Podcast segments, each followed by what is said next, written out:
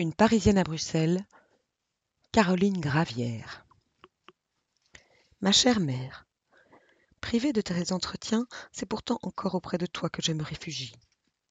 Si quelque chose m'étonne ou m'émeut, mon premier mouvement est toujours celui de l'enfant qui s'écrie Je vais le dire à ma mère. Eh bien, je te le dirai, malgré l'absence, malgré l'espace. Je te raconterai mes impressions, mes sentiments, sans ordre, sans suite, sans soin. Je me sens mieux déjà depuis que j'ai préparé ce cahier qui t'est adressé. Pages blanches sur lesquelles tomberont peut-être des larmes et qui ne seront guère saluées d'un sourire. En lisant ce mémoire, tu me suivras à la trace dans cette phase difficile de ma destinée. Cependant, je ne suis mariée que depuis trois mois. Et s'il fut jamais un mariage d'amour, c'est le mien. Qui mieux le sait que toi, toi dont je suis la seule enfant, toi que j'ai pourtant quitté pour suivre en pays étranger, en pays inconnu, en pays ennemi, Alphonse Van Zee, que j'aimais tant et qui est aujourd'hui mon mari. Quitter Paris était pour moi un sacrifice parce que je t'y laissais. À tous les autres points de vue, c'était un acte sensé, puisque j'épousais un ingénieur belge. Sa position l'obligeait d'habiter son pays, tout comme ta nationalité et tes habitudes te fixent à Paris. Et puis, nous nous sommes dit si souvent pour nous consoler, il n'y a plus de distance, c'est possible, mais il y a et il y aura toujours la séparation. Tu dois être étonné de ne pas voir ma lettre datée, comme à l'ordinaire, de l'un ou l'autre petit village des Ardennes où nous avions décidé de passer notre lune de miel, moi prenant ma résidence dans quelque champêtre hôtellerie, tandis que mon mari explorait les localités environnantes afin de lever le plan de son nouveau chemin de fer. Nous nous étions arrangés ainsi jusqu'à présent, quand voilà, tout à coup, mon mari rappelé à Bruxelles. Il s'agit du redressement de tout un quartier. Le genre de travail qui lui incombe nécessite sa présence pendant un certain nombre de mois. Après cela, il aura une mission pour l'Italie.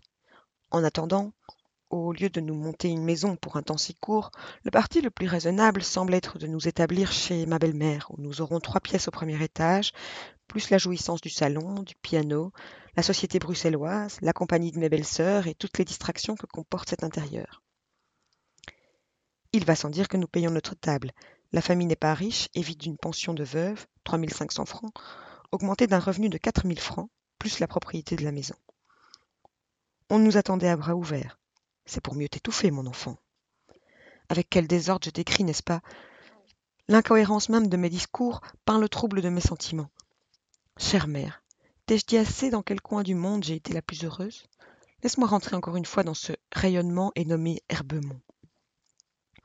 Une solitude sans retouche, telle que la fit la nature, un bijou soustrait aux yeux des touristes, une pensée gazonnée, arborescente, sauvage, un fouillis de rameaux entre lesquels courent une trentaine de maisons faites de grès bleu foncé, d'ardoises, de soliveaux goudronnés, et qui, éparpillés parmi les arbres et la verdure, font l'effet d'un troupeau de moutons noirs broutant dans les hautes herbes.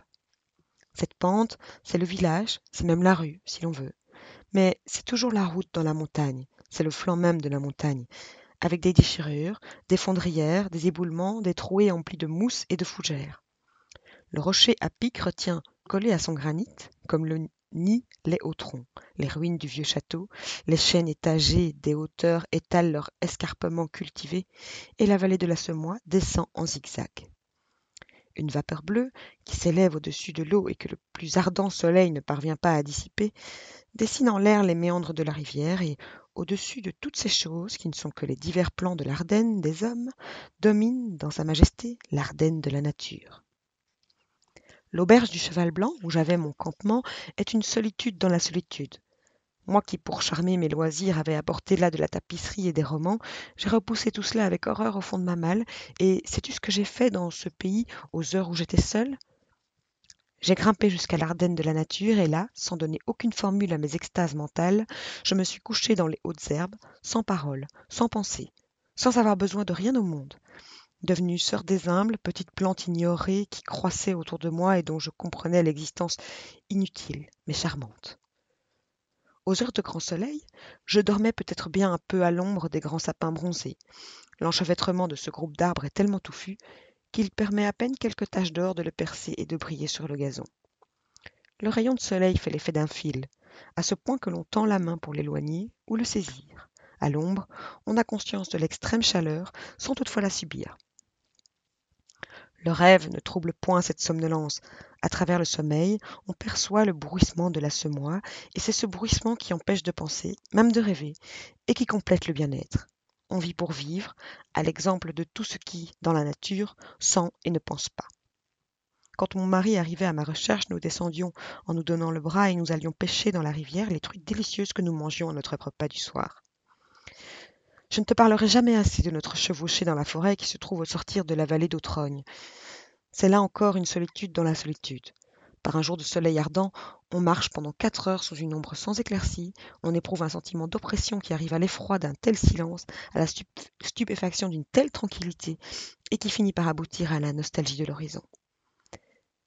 Mais me voilà en plein rêve d'Ardennes, tandis qu'en réalité, je suis en pleine civilisation à Bruxelles chez Madame Veuve Vanzé, demeurant rue des Palais, une rue qui ennuie et qui a l'air de s'ennuyer parce qu'elle est trop large, trop longue, trop raboteuse. Je lui trouve un climat particulier et une température insupportable, probablement parce que je n'y ai jamais été à mon aise, mais que mon sang y a été trop souvent échauffé et mon cœur refroidi. De toute la hauteur de notre lune de miel, de toute la hauteur de nos chères Ardennes, nous tombons dans les bras de Madame. Nous venons de l'air libre nous enfermer dans une assez grande maison où demeure ma belle-mère, mais qu'elle n'habite pas. Toute cette famille a des chambres, des robes et des meubles dont elle a peur. On a immédiatement conscience du suranné, du renfermé et du tempérament de petite ville. C'est un coin de province au milieu d'une capitale. On nous cède au premier une chambre d'étranger et un salon dont on n'a jamais fait l'usage. Les meubles sont couverts de housses prétentieuses, le lustre est enveloppé d'un sac de gaz, il y a un tapis sur le tapis, des stores dans les stores, des épingles réunissent les pans des rideaux. Ce qui n'est pas sous housse est sous verre. Pas de poêle dans les belles chambres, il y a des chaises sur lesquelles on s'assied et des chaises que l'on regarde. L'alignement méthodique du mobilier, les objets qui paraissent usés à force d'être frottés et qui pourtant n'ont pas servi, trahissent la présence d'une vieille fille et, à la lettre, portent son empreinte. Nul traître charbon n'a jamais brûlé dans l'âtre du, salon, et l'intérieur de la cheminée est masqué par un carré de soie verte plissé. Le tapis d'escalier se fane depuis des années sous une bonne toile grise, et on ne le verra jamais. Ces gens-là osent-ils dormir dans leur lit ou s'étendent-ils sur la descente? La famille se tient au rez-de-chaussée, dans la pièce sur le devant, et les demoiselles ont leur sac à ouvrage, marquant leur place à la fenêtre, ainsi que cela se fait en province. Au bout du vestibule, il y a un joli jardin, mais on n'y va jamais parce que l'on n'y voit pas des passants. Madame Van Vanzé est effacée par type et par conviction. Est-elle grande ou petite, grasse ou maigre, pâle ou rouge? A-t-elle été jolie ou laide? A-t-elle quarante ou soixante ans? Je ne sais. Elle étale ses filles et on ne la voit pas. Elle fait ce qu'elle peut pour se charger des années que ses enfants ont de trop. C'est sans doute pour cela qu'en sa présence le mot suranné vous saute aux yeux, aux narines, à la gorge. Elle est le dieu dans la machine. Sa main invisible tient le fil où pendent les marionnettes. Elle donne l'idée de ce que serait une illustration de Florian qui aurait séjourné dans l'eau. Elle doit mettre des feuilles de lavande et des oranges vertes dans son linge. Elle a dans un tiroir son portrait en miniature, coiffé avec des anglaises. Elle possède un collier de grenat, une bonbonnière de cristal, héritage de famille que personne n'a cassé depuis un demi-siècle, mais dont personne ne s'est servi un éventail de satin rose brodé en paillettes, un crêpe de Chine, qui fut son cadeau de noces et qu'elle n'a jamais porté parce qu'elle attendait pour l'exhiber une occasion qui n'est pas venue. Elle a encore sa robe de première communion, en mousseline jaunie, avec des entre-deux. Elle porte l'été une coiffure de dentelle noire et l'hiver une frileuse de laine sur une tête plate qui dédaigne tous faux cheveux. Sa grande distraction est le raccommodage des bas. Pour cela, elle met des lunettes, ayant horreur de tout ce qui rajeunit. Elle ne dit jamais style sans ajouter épistolaire. Au lieu de français, elle dit fransquillon. Et pour désigner une femme d'esprit, elle dit toujours pédante ou bas bleu. Madame Vanzé serait bonne si elle n'avait pas trois filles à marier. Au premier coup d'œil, ces filles me rappelèrent un conte commençant ainsi. L'aînée avait nom Roussette, la seconde Brunette et la troisième Blondine. La première est méchante parce qu'elle est rousse, la seconde est méchante parce qu'elle a 25 ans, la troisième est bonne parce qu'elle sera jolie. Mais c'est encore une enfant qui porte des robes courtes. Elle a une poupée, un cerveau et elle va à l'école. Elle a une figure de keepsake et une chevelure de soie blonde et mate étalée en nappe. La grande différence d'âge qui existe entre mes belles-sœurs s'explique par la perte de trois autres enfants qui échelonnaient ces distances. Roussette a une laideur plate et mouchetée de jaune. La nature, prodigue envers elle de défaveur, lui a octroyé assez de cheveux d'ocre pour garnir convenablement trois têtes. Elle a 30 ans, elle est méchante par âge, par tempérament et par volonté. La méchanceté fait sa consolation et sa gloire. Elle s'amuse à épouvanter les jeunes filles qui font leur entrée dans le monde et leur faire payer cher l'impertinence d'avoir 18 ans. Pour cela, elle leur demande d'un air sérieux le nom de leur couturière, ajoutant en riant aux éclats que c'est afin afin de n'y point aller. Elle leur apprend que le danseur qui les courtise à leur premier bal est marié, ou pour le moins fiancé. Elle s'informe affectueusement de la santé du parent pauvre qui est à l'hospice, de la tante qui tient boutique ou de la cousine qui fit une escapade de jeunesse. Elle est brevetée vieille fille. C'est écrit dans ses yeux malveillants et injecté de bile. C'est dans les notes de sa voix de cresserelle, dans la forme de sa personne, une charpente qui se plie en divers compartiments, mais qui n'est pas mouvementée. Son esprit a du trait tout en manquant d'idées, son cœur a du flair et ne connaît pas le sentiment.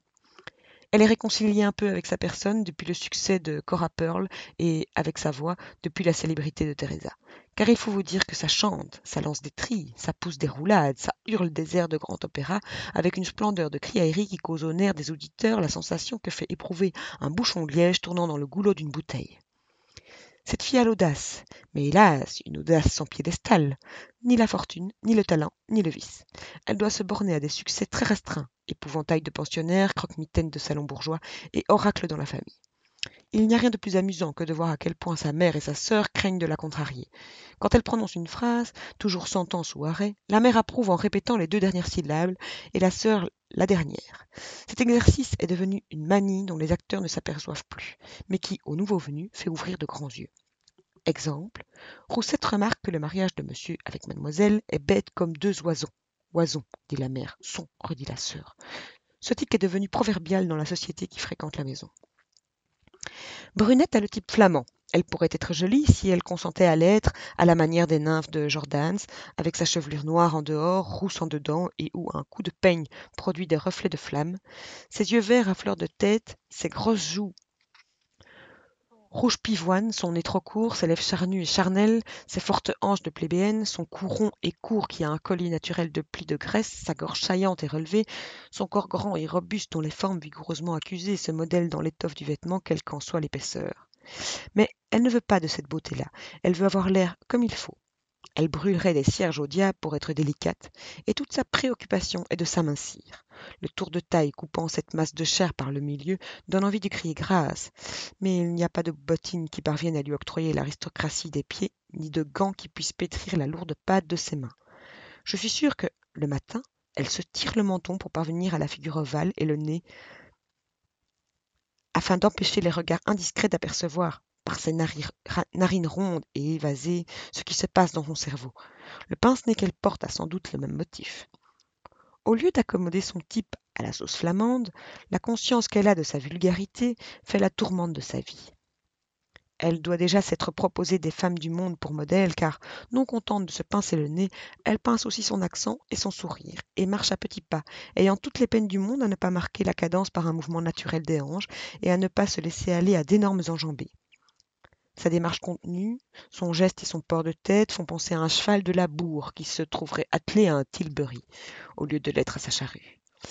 Son double menton provient-il de ce qu'elle est de mauvaise humeur? Est-elle de mauvaise humeur parce qu'elle a un double menton ou se rengorge-t-elle de l'orgueil d'avoir les charmes d'une cuisinière endimanchée et lavée au savon de Marseille? Elle a adopté le noir, singerie du bon genre, et le jaune par penchant naturel à la vulgarité. Elle a une autre couturière que celle qui habille le reste de la famille et se met tout autrement que sa sœur aînée. On dépense beaucoup d'argent pour sa toilette car il est décrété que celle-là, on la mariera. Tout l'entourage le veut, même Roussette, qui se rend justice et sait le nombre de ses chevrons. On promène et l'on exhibe Brunette de toutes les manières. Elle va au bal et au spectacle, elle s'assied sous les ombrages du parc et fait des évolutions sur la montée que l'on appelle rue de la Madeleine. Roussette n'est pas dans la suite de sa cadette qu'une dame du corps de ballet. Les deux sœurs et la mère ne se ressemblent pas et cependant ont un air de famille par cette identité d'expression que contractent les personnes vivant dans la même sphère d'idées et ayant les mêmes habitudes. C'est sans doute pour cette raison qu'au bout de quelques années de mariage, le mari et la femme ont le même jeu de physionomie et se mirent mutuellement dans leurs rides.